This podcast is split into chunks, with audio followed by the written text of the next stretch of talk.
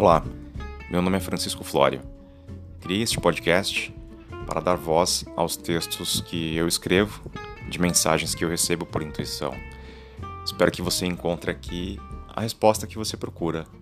E se não for para você, leve a quem precisa ouvir. Gravo também aqui textos de outros autores, mas que eu acredito que têm mensagens que precisam ser ouvidas. Fiquem com Deus.